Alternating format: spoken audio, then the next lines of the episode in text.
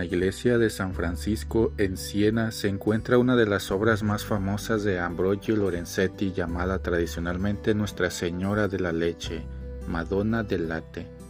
Además de la intimidad entre madre e hijo durante la lactancia, dejando de lado un cierto pudor, el niño con ambas manos muy preocupado por no perder la comida, lanza una mirada juguetona, invitante, tierna y al mismo tiempo agitando las piernas en un tipo de movimiento permanente. La madre es pura calma traducida en firmeza y continuidad. Es de San Efrén del siglo IV el sencillo canto a María. Tú, cuando era niño, lo acariciabas estrechándolo contra tu pecho mientras él chupaba tu leche.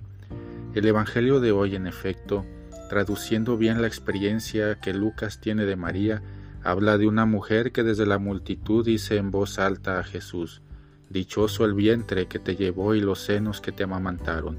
Tú, a lo que Jesús responde, muchos más felices son los que oyen la palabra de Dios y la ponen en práctica.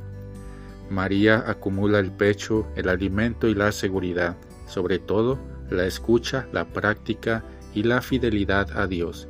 Ella es el gran modelo de seguimiento de su Hijo, es el modelo de todas las comunidades, de todas las organizaciones eclesiales, de todos los que quieren caminar cerca de Jesús.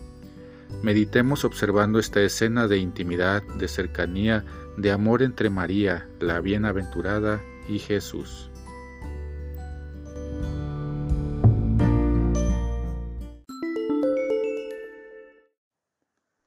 Apoya al boletín adquiriendo las meditaciones seleccionadas de cada mes en versión PDF imprimibles para que las tengas a la mano las veces que quieras meditar la palabra diaria, con imágenes a color y código QR que te redireccionará a Spotify por si deseas escucharlas.